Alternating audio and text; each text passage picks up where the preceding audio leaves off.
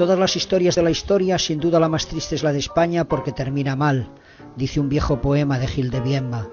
La derecha española ha sido protagonista de gran parte de nuestra historia. A gran parte de esa derecha le ha faltado ilustración y los que la han tenido y han soñado con una derecha homologable a la de otros países europeos lo han pasado mal. No hay rastro en el PP de hoy y si lo hay no tienen voz de personas con un perfil similar a las que configuraron el núcleo de UCD. No hay herederos ideológicos de aquella derecha culta y abierta. Hace cinco años, una editorial nos ofreció a Forges, a Ramoneda y a mí escribir un libro titulado La derechona. Era un buen título, visto lo que se está viendo.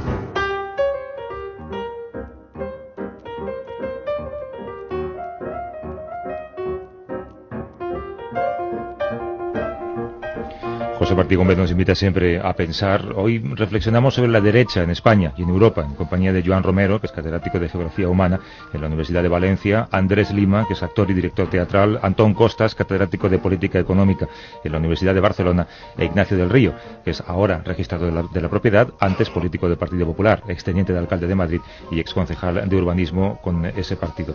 Eh, José, tú apuntabas eh, la falta de autocrítica, eh, de cultura y apertura a la que nos acostumbró la derecha española durante los años de la transición. Eh, ¿Es esa una de las mayores carencias de los conservadores en la España actual? ¿Eso me preguntas a mí? Sí. Sí, yo creo que sí. Yo creo que hay gente muy válida. No, no discuto que no haya gente muy válida. Lo que ocurre que es que creo que la propia organización de los partidos cerrados ahoga esas voces y se han ido. Hace unos años, eh, Alfonso Osorio, vicepresidente del gobierno con Adolfo Suárez, me analizó el PP actual y me dijo que hay poca gente de calidad.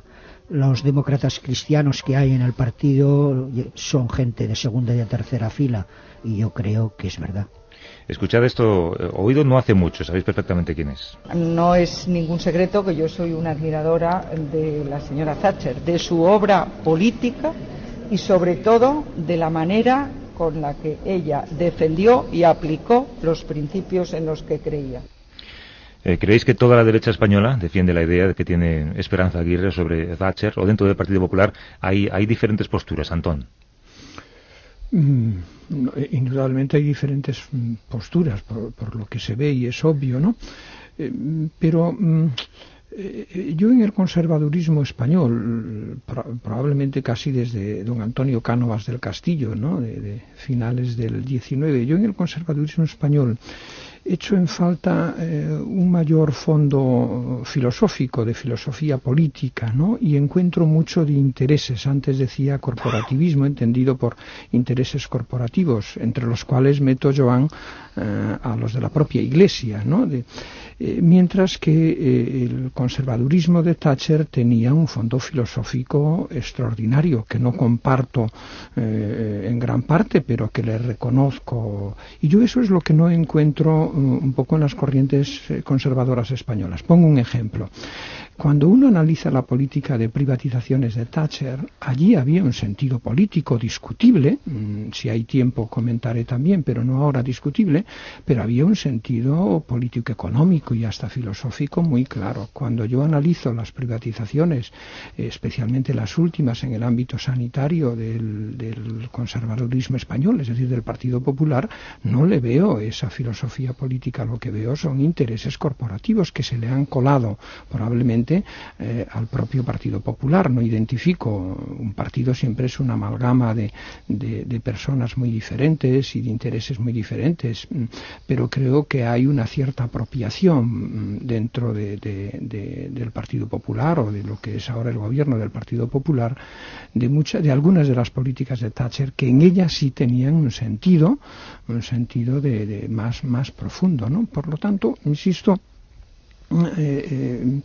eh, yo creo que eh, no ha habido, no sé si es, es una herejía, bueno, iba a decir no sé si es una herejía, pero lo es, ¿verdad?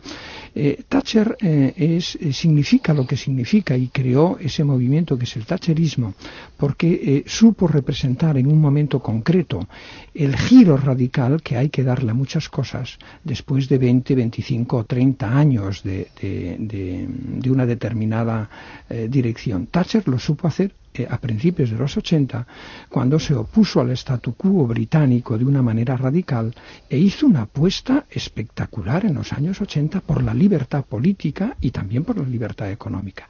En ese sentido, yo creo que quien representa mejor ese giro, ese, ese, eh, ese darle la vuelta al statu quo en España, y ahí viene la herejía, es más Felipe González, que el propio Adolfo Suárez e Ignacio. Tengo un gran respeto y un gran aprecio por la labor eh, de, Adolfo Suárez en España, pero yo creo que quien le da la vuelta a la tortilla es en este caso el, es Felipe González. Hablaba ahora, hablábamos aquí en el estudio de Barcelona, que, que probablemente en España eh, la única persona que llegó a crear un ismo, como fue el tacherismo, probablemente fue eh, Felipe con el felipismo, aunque la verdad lo estropeó yo creo que al final como Thatcher. de, hecho, eh, José, la propia Thatcher, eh, tú estabas en Londres en esa época además, ¿no? Eh, elogiaba en uno de sus libros el liderazgo socialdemócrata de Felipe González, ¿no? Sí, ahora y precisamente cuando murió yo lo había leído, recogí, el, volví a leer un poco el segundo tomo de Thatcher, y concretamente cuando leí que Felipe González había sido invitado al entierro o iba a ir, y dice, escribía Thatcher, yo sentía una simpatía personal por el señor González no estaba de acuerdo con su socialismo, pero me indignaban los términos que se ofrecían a España para ingresar en la comunidad europea. Comprendía muy bien al señor González. Y luego también escribe cuando llega a España, la primera, primera ministra, el primer ministro británico que visita España, dice el señor González fue, como siempre, un modelo de encanto y de cortesía. Y hay un párrafo referido a España muy concreto que dice a largo plazo, una nación vieja y orgullosa como España se resistirá a la pérdida continua de su autodeterminación nacional a cambio de subsidios de financiación alemana, pero ese momento todavía no ha llegado. Y sí, efectivamente, todavía no ha llegado, al revés, estamos peor. Es curioso ese paralelismo, Ignacio, entre Thatcher y Felipe. Sí, ese paralelismo además tiene una cierta continuidad ¿no? en la amistad que había entre Aznar y Tony Blair. ¿no? Aznar y, Blair tienen una excelente relación. Yo recuerdo todavía que viene aquí a Blair a reunirse con Aznar algún fin de semana en una de las fincas del Estado, ¿no? en la, está en los montes de Toledo y hay una relación incluso familiar de cierta de cierta amistad no eh, decían que, la, contraposición entre Adolfo Suárez y Felipe González yo creo que son los dos tomos de la misma obra no eh, Adolfo Suárez cumple una etapa eh, y Felipe González cumple la segunda etapa de la obra completa que es la transición porque lo que no hay que olvidar es que en todo ese momento hay una política internacional todavía polarizada entre los dos grandes bloques. Todavía está la Unión Soviética, todavía está eh, digo la época de Thatcher, ¿eh? está todavía eh, el muro de Berlín, se está produciendo todo un proceso todavía de, transición, ¿no? El, enfrentamiento entre los grandes bloques, el, principio de que el comunismo supone una amenaza para el mundo occidental, es decir, hay un entorno internacional que fija las políticas de Thatcher y de, y de Reagan en ese momento, que es distinto, muy distinto del que hay ahora. ¿Realmente hay una política de privatización del Partido Popular ideológica o hay una política de privatización del Partido Popular eh, resultado de la Unión Europea? Yo creo que la Unión Europea nos ha hecho perder señas de identidad ideológica a todos los partidos, ha hecho perderlo. Y a partir de ahí lo que hay, hay que reconocer que, que el marco es más tecnocrático y burocrático, o de los eurócratas, que ideológico en este momento a mí me, resultaría muy difícil pensar que hay muchas políticas alternativas fuera de Europa en este momento. La hiciera quien la hiciera, la hiciera el Partido Socialista, la hiciera el Partido Popular. ¿no? Has mencionado, Ignacio, a Aznar. Eh, hablemos un momento de la figura de, Aznar. De Aznar. Eh, ayer, si recuerdas, José Máximo Cajal, ex diplomático, contaba una serie de anécdotas en su etapa de embajador en París. Eh, bueno, él describía a Aznar como un, hombre en el trato cercano, con un talante osco, incluso maleducado. Joan, ¿tú qué crees que ha representado Aznar en la derecha española? ¿Un, un Yo, yo creo que sí, yo creo que marcó este, este punto de inflexión, sentó las bases de, de lo que ahora es eh, la posición hegemónica eh, dentro del Partido Conservador Español, eh, tanto en su primer mandato como sobre todo en, su segundo mandato. Ahí sentó las bases. Y, y, ahora tenemos, digamos, todo el resultado de aquellas bases es verdad que a lo mejor pues la derecha actual está es más banal, se, ha banalizado se ha empobrecido. En eso José Martí yo creo que tiene razón. Pero es evidente que ha ido endureciendo, pero allí se estaban las bases. Su discurso se ha radicalizado y abrazó eh, la suma de la estrategia política de la polarización y eh, la adopción de una de las posibles aplicaciones de las políticas públicas desde el pensamiento, desde el ámbito conservador. Porque, Ignacio, eh, hay otras posibles políticas públicas también conservadoras entre el gobierno sueco y, lo que, y lo que intenta desarrollar el gobierno español, yo veo diferencias. Y en este sentido, Antón, yo sí que veo sentido político a las políticas de, del gobierno del gobierno actual, del gobierno de Rajoy, de la versión actual de la derecha española. Veo sentido político, además lo veo clarísimo en tres campos. En cómo entienden que debe orientarse el gasto público social, y en este sentido comparten mucho una de las versiones de qué hacer desde posiciones ultraliberales, veo una clara, un claro sentido político en cómo reducir, el, en cómo darle la vuelta al modelo de Estado y veo un clarísimo sentido político en un campo fundamental, que es el de las libertades. No hay más que ver el asunto del aborto, el asunto de la libertad de expresión, de manifestación. Es decir, hay sentido político. Tienen una hoja de ruta clarísima que yo he dicho al principio y digo ahora que es una de las posibles versiones de la, derecha, del pensamiento conservador que existen. Y yo en muchos días, insisto en ello también, les veo algunos tics que me hacen pensar en la versión más radical del Partido Republicano que no tanto en versiones del Partido Conservador danés o del Partido Conservador sueco. Andrés, ¿estarías de acuerdo con esta lectura? Sí, sí, sí, sí, se habla muy bien aquí en esta mesa. Yo creo que Andar representa eh, una versión muy dura de la derecha y que ha dejado un pozo enorme enorme incluso en incluso en el PSOE, incluso, o sea, ha hecho que, se, que, las posturas conservadoras de, de, la izquierda española se echen un, poco, un poco más atrás desde aquel entonces, ¿no? Incluso la propia organización y las manifestaciones de, de, los partidos hay, hay una organización, para mi gusto, mucho más férrea y en cuanto a las políticas que estaba nombrando eh, el compañero, pues también es evidente, hay un retroceso para mi gusto enorme desde la transición. Eh, tú, Andrés, tienes que tratar, eh, me imagino, con políticos eh, en tu ámbito teatral, ¿no? Por temas de subvenciones o, ayudas o cualquier otra historia, teatros, ¿no? ¿Tú crees que hay una actitud personal, un comportamiento que diferencia ambas ideologías, que un político de derechas, bueno, pues te recibe de una manera distinta que un político de izquierdas? No creo, hay personas, no, no hay actitudes de partido personales. Lo, lo que sí que yo creo es que se ha perdido, como decía, se decía en esta mesa, mucha base filosófica o toda. Yo, yo, no, veo, yo no veo ninguna. Yo veo uh, que puede el dinero, que puede el consumo y que las políticas de privatización están acabando en, en, mi, en mi campo con, con la cultura radicalmente. La última, el, la subida del IVA, es un hachazo del cual se verá dentro de poco.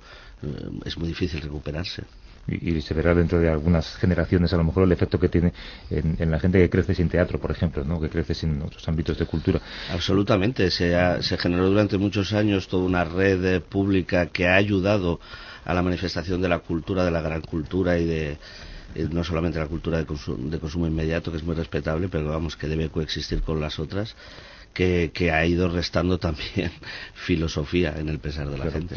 En todo caso, hoy vemos a los socialdemócratas europeos practicar las recetas económicas de la derecha que representa Merkel. Eh, eh, Antón, el resultado de esas recetas eh, por ahora es, más desigualdad social, es más paro, es menos derechos sociales. ¿Hasta cuándo es esto sostenible? Sin duda, sin duda, eso es lo que estamos viendo, es una combinación extraña extraña de, de, lo que es por un lado el, el, lodo que ha dejado la opción tacheriana por el capitalismo financiero, por la Big Bang eh, de, la plaza de, de, Londres, ¿no? y por otro lado de la política de austeridad impuesta un poco desde el centro norte de Europa. ¿no?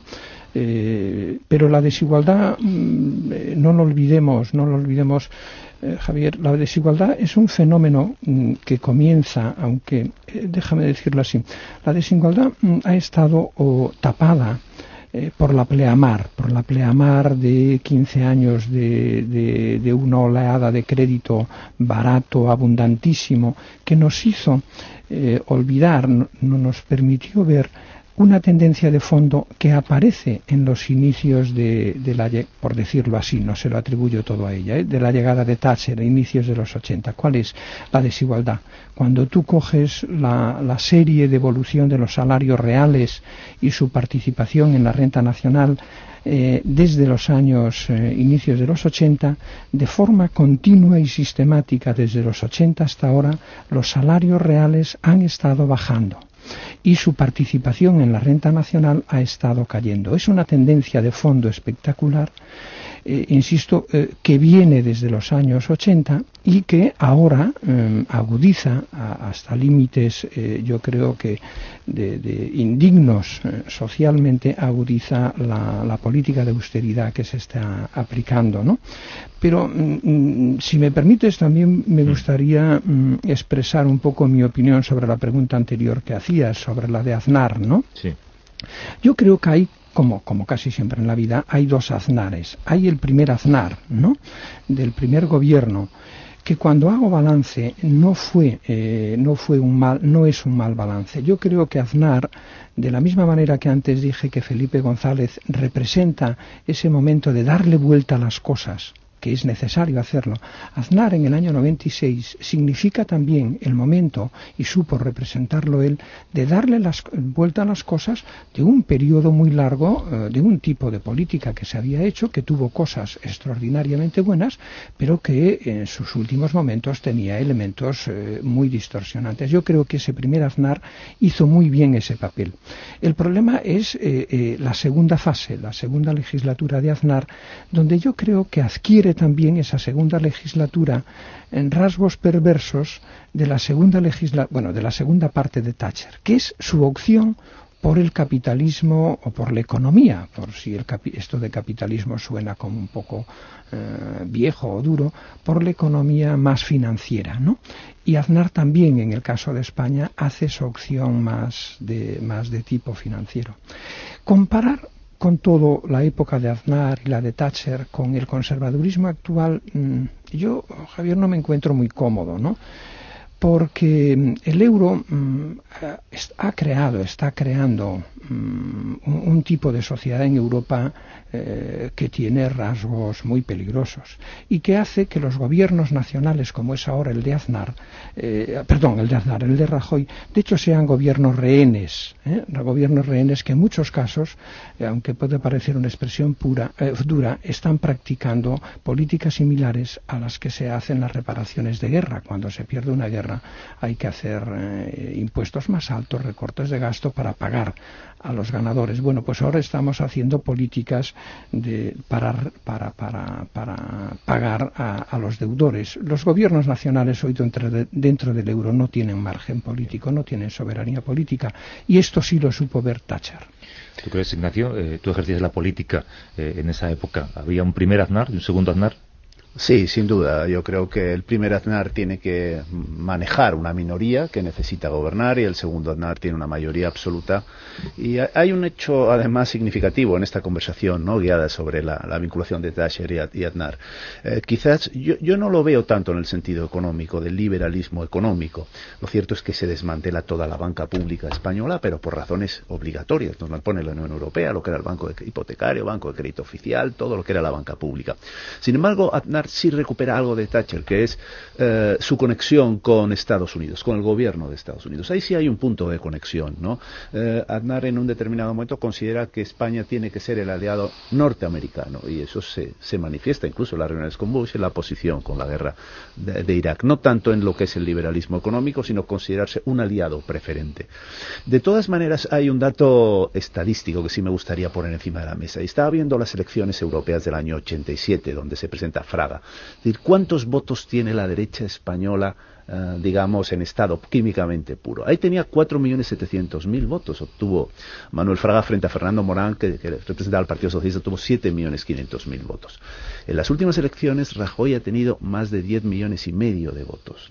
Es decir, eh, en este país eh, no es posible gobernar sin el centro. Hay un centro político del orden de 4 o 5 millones de votos que hace que bien el Partido Socialista, bien el Partido Popular ejerzan el gobierno. Y por tanto eso les obliga a una tamización ideológica permanente. No les permite mantener un perfil ideológico muy definido.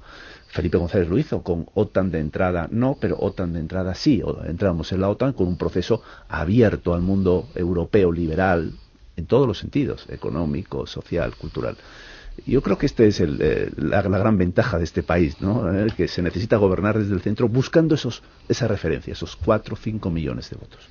Déjame terminar volviendo a una cuestión que había planteado antes. Eh, Joan, eh, te pregunto a ti otra vez, Joan, ¿en qué, medida sigue la derecha española influenciada por el poder de la Iglesia? ¿Tú crees que eso es algo que define particularmente a nuestra derecha? Sí, a mí me parece que eso es una, eso es una singularidad en el, en el panorama político fin, europeo, ¿no? Es, es, está sobre representada, es exagerada la influencia de la Iglesia Católica en la esfera política. Eh, el único el único rasgo que veo últimamente un poquito en cuanto a intento pero no hay no hay ni la distancia sigue siendo muy grande es con el gran debate que ahora mismo hay en Francia respecto de el matrimonio entre homosexuales y la gran movilización de la derecha radical en, en, la calle, ya que, ya que tienen minoría en el Parlamento, pues están llevando la tensión, incluso la violencia a la calle.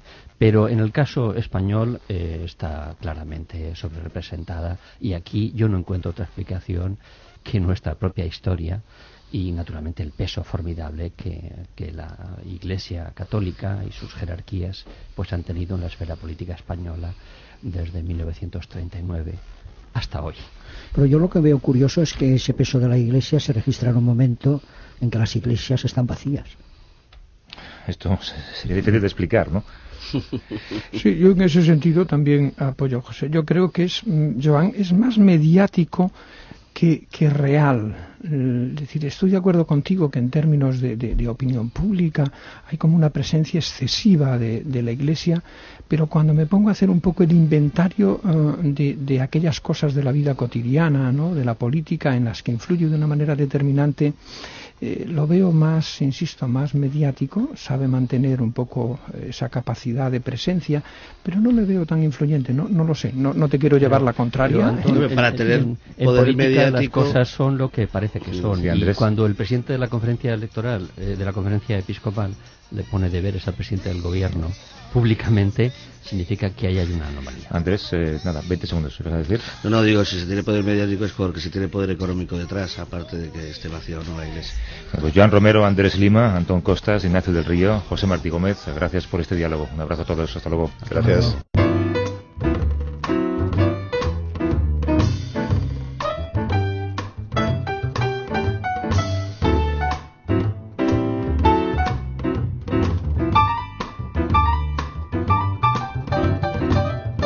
Abejaruco al lince ibérico, una obra de Juan Cabestani para A vivir que son dos días, con Alberto San Juan y Petra Martínez. Ambientación Alfonso Sanz.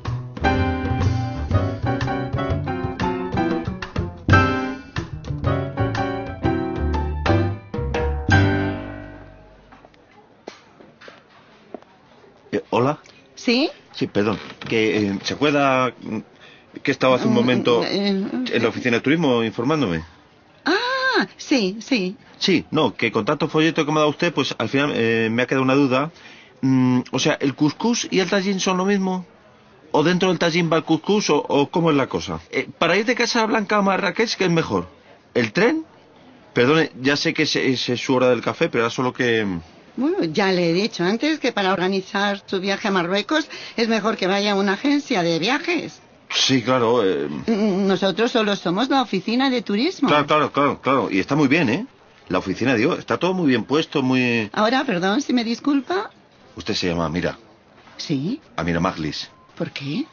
Es usted Amira Maglis. Perdone, pero tengo que volver a, la oficina. Es un momento nada más. Me ha costado mucho localizarla. Solo es un minuto. ¿Localizarme para qué? Verá, eh, mi compañero de trabajo Usted tiene hijos. Perdón, quiero decir, ¿usted es la madre de mi compañero de trabajo? ¿Pero quién es tu compañero de trabajo? Quiero saber si usted es la madre de José Carlos Escobedo. Mire, he estado haciendo algunas averiguaciones con algunos contactos míos que tengo Me enteré que usted trabaja en la oficina de turismo de Marruecos, pero también sé que usted es licenciada en Derecho, que estudió Derecho en la Complutense, licenciándose de ello en 1975. ¿Y usted quién es? Yo trabajo en servicios de escolta y seguridad junto con su hijo, José Carlos Escobedo. ¿Tiene alguna identificación, algún carnet? Por supuesto que sí. Mire, Eso es el abono de transportes. Bueno, el caso es que nos conocimos en la boda del Escorial hace 10 años. ¿Se acuerda usted? Ahora estamos trabajando para la SOE y el otro día salió a colación el tema de su madre, la de José Carlos. Que por cierto, su nombre operativo es Lince Ibérico. ¿Lo sabía usted? ¿No? Bueno, pues eso, salió a la conversación que su madre era árabe, la de él. O sea, usted. La verdad es que no sé de qué me está hablando. Pues yo creo que sí lo sabe. Y no se ponga tan nerviosa. ¿Qué trata de ocultar? No tengo que darle explicaciones de nada. ¿Por qué ha hecho esta investigación? Pues porque al indagar averigüé que usted, la madre de mi amigo, coincidió en la Universidad Complutense nada menos que con el que entonces luego fuere diputado por Ávila y a posteriori presidente del gobierno de España años después. Estoy casi seguro que incluso fueron a clase juntos usted y él y que tal vez fueron amigos y eso es lo que quiero confirmar. Usted y él. ¿Pero ¿Por qué pone esa cara? ¿Por qué pone esa cara? ¿Qué le pasa? Nada. ¿Se encuentra bien? ¿Respire hondo? Me he mareado un poco. Ya estoy mejor. No pretendía incomodarla de verdad. Le digo que no soy periodista ni, ni, ni pretendo sacar nada de esto más que la verdad. Para yo saberla. La verdad. A veces la verdad es lo más difícil de saber. Esa frase es muy profunda. Si no le importa, me la voy a apuntar para, para usarla yo en algún momento. Pero por Dios, ¿qué dice? Espera un momento. A ver. Eh, pro- prosiga, por favor. Nunca me imaginé que algún día hablaría de esto. Pensé que nadie se enteraría Hasta que llegue yo. y que el tiempo habría sepultado ya aquellos hechos del pasado. Pero es verdad. Fui a la universidad con la persona que usted dice. Coincidimos en la misma clase. Él tenía su pandilla. Yo entonces era tímida. Había venido de Rabat en un programa de intercambio. No es que fuéramos amigos, pero, pero es verdad que habíamos intercambiado alguna sonrisa en clase. Un viernes estaba yo con, con unas amigas tomando leche de pantera en el Chapandás de Moncloa. Y él estaba con unos amigos, cantando con la tuna de agrónomos. A él le gusta mucho cantar. Entre una cosa y otra, la noche se fue enredando y... Y... Me arrepiento de haberle contado todo esto. Lo siento, lo siento, me tengo que ir o me despedirán. Espere, por favor, a nadie le despiden por alargar cinco minutos el café. ¿Por qué quieres saber todo esto? No hay nada que saber. Hay cosas que es mejor que se las lleva el viento, que se olviden. Esa frase es buena también. Pues sí, El viento. muy bonita. Pero contésteme. Esa noche bajo los efectos de la leche pantera, ¿tuvo usted una relación con esa persona que posteriormente fue presidente del gobierno y de la cual relación nació la persona de José Carlos Escobedo, lince ibérico? No. ¿No? Mm, bueno, no sé. ¿En qué quedamos? Puede ser, puede ser, es posible. A ver, ¿sí o no? Me quedé encinta. Ah, Sí, aquella noche. Pero, pero no sé si es de esa persona que usted dice o del que tocaba la pandereta en la tuna. ¿tuvo dos relaciones en la misma noche? No lo sé, no lo sé. Sí no- o no, no lo sé. Dejémoslo ahí, si no le importa. El alcohol enturbia mi memoria y me duele el pensamiento. Es todo lo que puedo decirle. No le negaré que llegué a sentir algo por el padre de José Carlos. Pero luego apareció ella, la otra, la que acabó siendo su mujer. Empezaron su noviazgo y estropeó cualquier posibilidad de futuro entre nosotros. Entonces, resumiendo, usted en la facultad se quedó embarazada de alguien que no sabemos si era uno que le daba la pandereta o el futuro presidente de España. No siga, por favor, no siga, no siga. Yo he rehecho mi vida desde entonces y no quiero que esto se sepa. Tranquila, mujer, que esto quedó entre usted y yo. Nada de esto va a salir por la radio, ni mucho menos. Me dolería mucho si esto saliera a la luz. Y ahora me voy. Adiós. Adiós.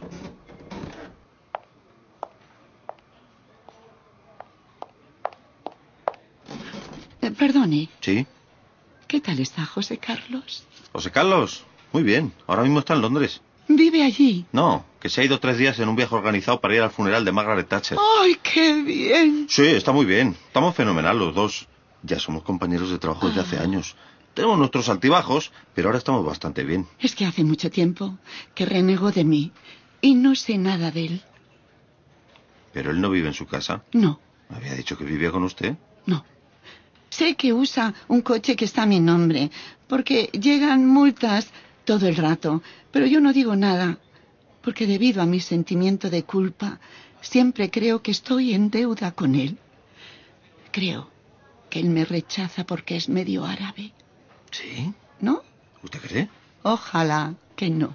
Él es una persona muy sensata, muy comprensiva. No creo que tenga ningún prejuicio contra los árabes, puesto que es de mentalidad abierta. ¿Es de izquierdas? Es de centro, Hoy me alegro. como yo. De pequeño, al poco tiempo de nacer, me lo llevé a vivir a Toledo. Los niños pues, se reían mucho de él y le pegaban, le pegaban, le pegaban. Le llamaban Mohamed, berberisco y cosas peores. Yo creo que ahí fue cuando empezó a odiarme. Tampoco teníamos mucho dinero, yo no encontraba trabajo. Al cumplir los 18 se fue a Madrid y nunca más volví a verle. Ya. Eh, y una cosa que iba a decirle, mm, perdone que le disculpe. Tiene un euro que me falta para el café. ¿Un ¿Qué? Bueno, no, si no, tampoco es igual. eh.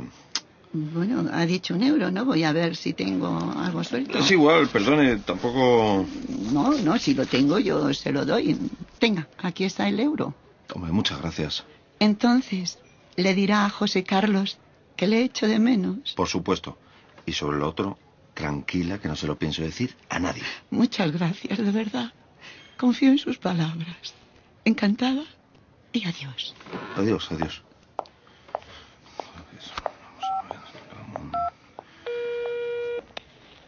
Sí, Ramón.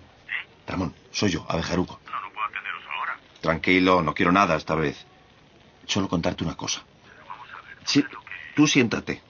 ¿Estás sentado? Dime rápido, a ver qué quieres. Te tengo que contar, macho, de quién es hijo José Carlos. Sí, lince ibérico. ¿Sabes de quién es hijo? Pues atento y escucha. A vivir que son dos días. Javier del Pino.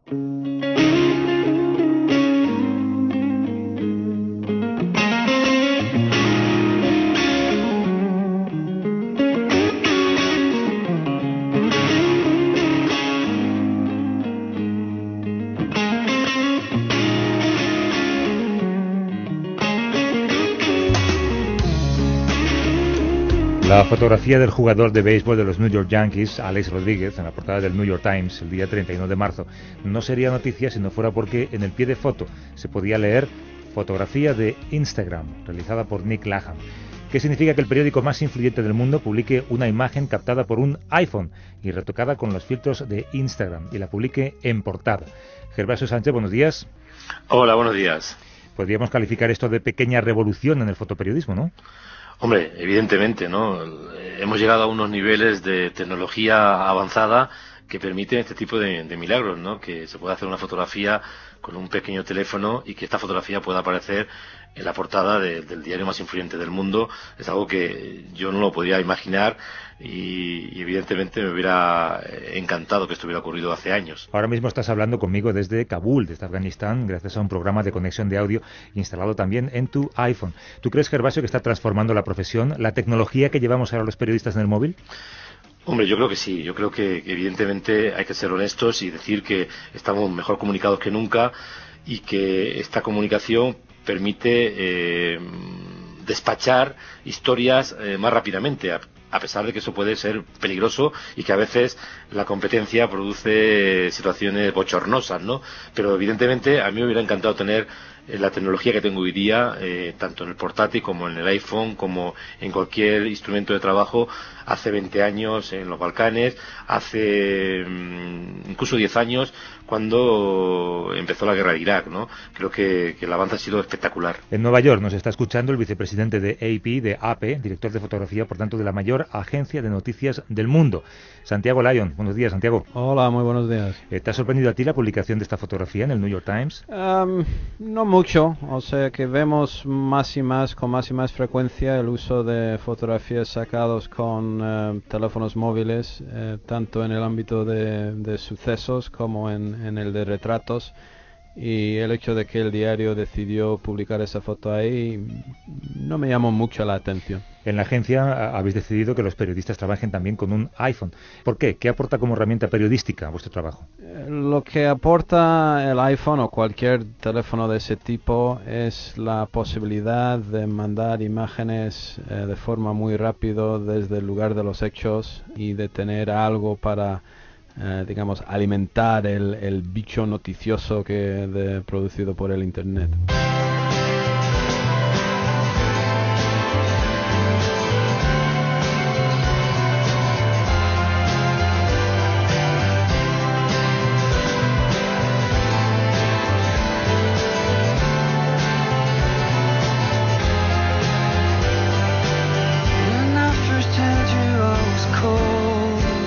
Quiero sumar a este debate a otros dos fotógrafos. En Radio San Sebastián está Miquel Ayestarán, enviado especial de la televisión vasca y de ABC a diferentes zonas de conflicto. Hola Miquel, buenos días. Hola, buenos días. Y en Radio Barcelona está Sergio Caro, fotoperiodista, documentalista y premio Ortega y Gasset de periodismo.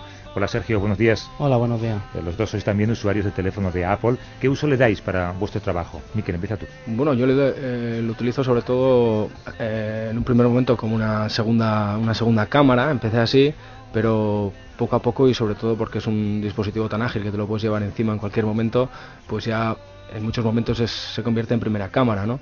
Yo lo utilizo para fotografía y también eh, para vídeo y de momento los resultados que he ido obteniendo hay, hay que darle uso ¿no? para, para, para habituarte sobre todo a, trabajar con él, a tenerlo en la mano, pero el resultado que obtienes finalmente es, similar al que podías obtener antes, siempre y cuando sepas cuáles son, son tus límites, ¿no? tanto en, en, en el vídeo como en la imagen. Sergio. Bueno, yo básicamente lo uso como una oficina, ¿no? porque puedes hacer todo con el móvil, no solo la fotografía, o sea, estás conectado a internet, puedes ver el mail es una oficina, no, necesitas ordenador, vas con una oficina. Y luego en cuanto a la cámara es como, como una navaja suiza, ¿no?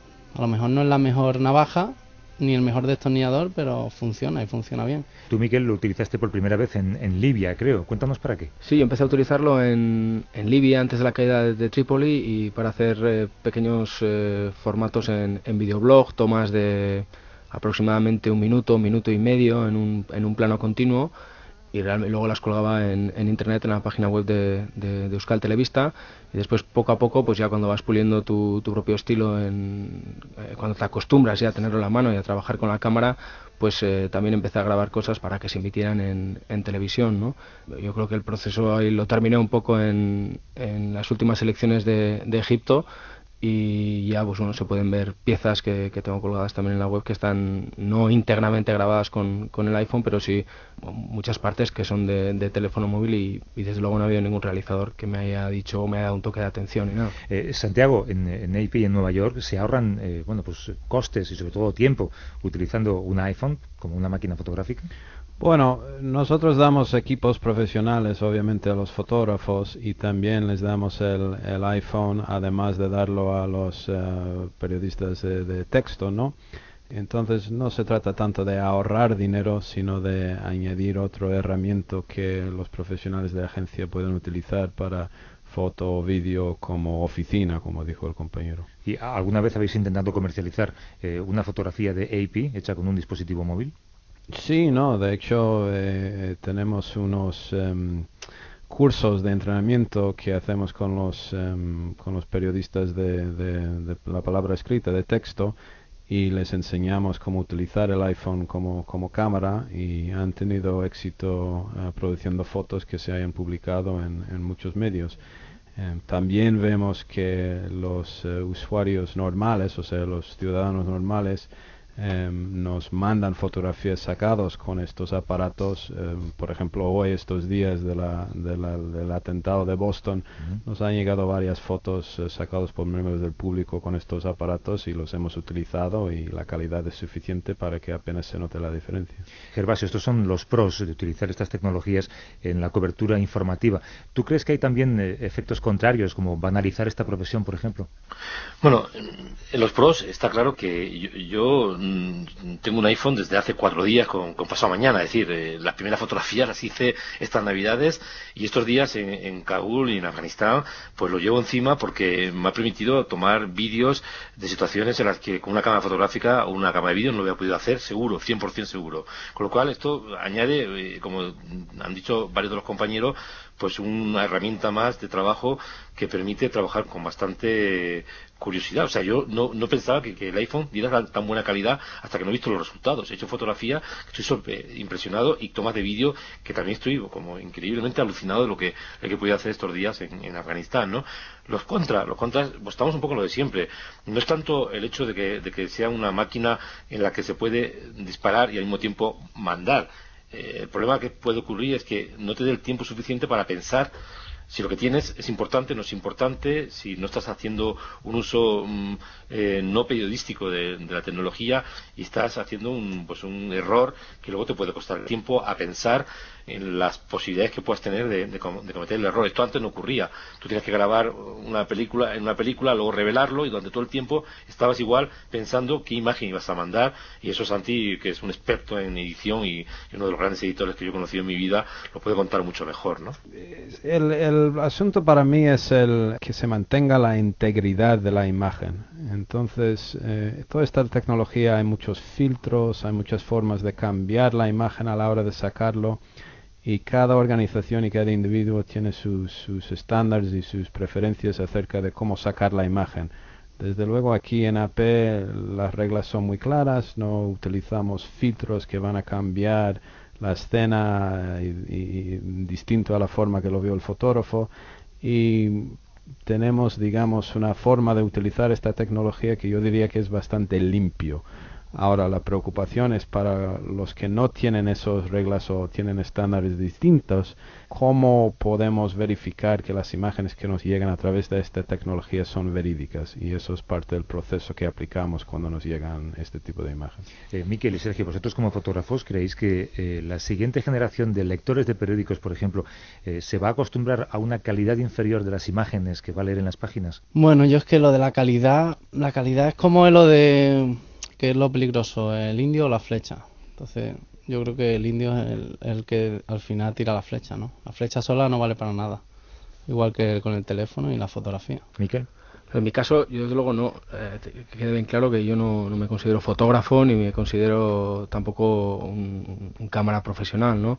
Eh, soy un periodista que viene del mundo del texto y un poco lo que he ido es eh, adaptándome o, aprovechando la, capacidad de todas estas nuevas tecnologías que, han democratizado mucho el mundo de la imagen, ¿no? Pero de ahí a, ser fotógrafo, desde luego me queda, me queda muchísimo. Sin embargo, yo pienso que estamos en un, en un momento de está en auge todo este periodismo ciudadano, toda la capacidad que hay para producir eh, imágenes eh, prácticamente a tiempo real y también es un momento de para grandes editores, ¿no? Que haya gente al otro lado de la mesa, como decía Santiago en su caso, que sea capaz de procesar toda esa información que le llega y sea capaz de valorar ¿no? lo, que, lo que tiene delante. Por eso eh, es muy importante tener en cuenta los dos lados. ¿no? Estoy de acuerdo. O sea, con una cámara de fotos o con teléfonos inteligentes, el futuro del mejor fotoperiodismo está asegurado si echamos un vistazo a las imágenes que este año, por ejemplo, han merecido el galardón más prestigioso de esta profesión, que es el Pulitzer.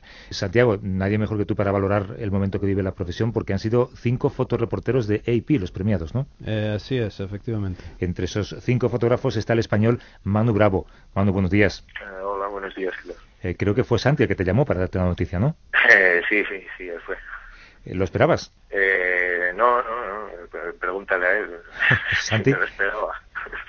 Em, cuando llamé a Manu para contarle la noticia, al principio no me creía. Eh, creía que se trataba de una broma. Y usó un lenguaje muy, este, eh, con mucho color para, para interrogarme acerca de que si era verdad o no. Y cuando finalmente lo creó, pues entonces empezó a reír y todo eso. Ahora hay dos fotógrafos españoles con un premio Pulitzer, Javier Bauluz y tú, Manu. ¿Crees que vuestro trabajo se valora aquí en España lo suficiente? Bueno, eh, pues esta pregunta, la verdad, eh, no, no, yo creo que no.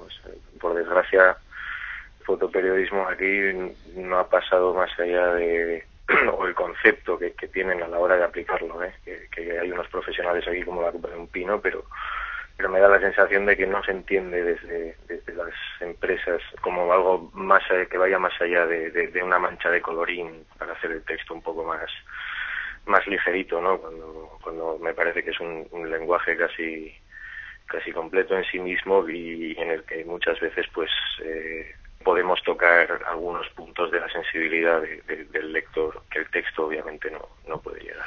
Es un poco triste eh, esa lectura que haces, ¿no? que una foto sea interpretada solo como una mancha de color para aligerar un texto en blanco y negro. ¿no? Gervasio, tú querías decirle algo a Manu, ¿no? Bueno, yo en principio, evidentemente, felicitarlo, ya lo he felicitado por correo electrónico, pero ahora en directo, felicitar también a AP y a Santiago Layo, y porque la verdad que han ganado de nuevo el Pulitzer, ya lo ganaron con la cobertura de Irak hace unos años, un equipo multinacional, un equipo formado por un español, un argentino, un mexicano y dos palestinos, jordano palestino, egipcio palestino, además uno de ellos ganador de un segundo Pulitzer por segunda vez, lo cual me parece eh, increíble. Y decir algo muy importante, en España la fotografía periodística nunca ha sido valorada, es una vergüenza lo que ha ocurrido, no ahora, que está ocurriendo en plena crisis, sino en la época en que nosotros empezamos, como Javier Baulud, Enrique Martín, Fernando Moleres, eh, yo mismo, eh, hemos sido pisoteados en muchas ocasiones. Ahora hay una generación de fotógrafos impresionante. Está Manu, pero el año pasado ganó Samuel el, premio WordPress Photo, eh, Samuel Aranda, otro gran fotógrafo, Rodrigo García Villanova, acaba de ganar el Rory Peck eh, en vídeo, mm, junto con Alberto Arce, que también trabaja para P en Honduras. Hay un grupo de fotógrafos espectacularmente buenos que se han tenido que marchar de este país porque jamás se le ha hecho caso, ¿no? Y esto ocurre porque los editores, los llamados editores españoles, que yo creo que es una, es una categoría que no existe en España, se han dedicado a mirarse el ombligo y muy pocas veces a apoyar a los jóvenes fotógrafos desde el inicio, ¿no? Y esto ha ocurrido de una manera vergonzosa, de mi punto de vista, y escandalosa, y creo que la historia se ha vengado. Es decir, se ha vengado permitiendo que estos fotógrafos como Manu, como Samuel, como Ricardo García Villanova y otros que van a venir en el futuro ganen los mejores premios, los premios más espectaculares del mundo. Bueno, pues consideren también este espacio una venganza. Manu Bravo, Santiago León, eh, Miquel Ayestarán, eh, Sergio Cano. Eh, gracias a todos por contarnos grandes historias con vuestras cámaras. Un abrazo. Un abrazo. Muchísimas gracias. Y a ti, Gervasio, hasta dentro de un par de semanas. Un abrazo desde Kabul.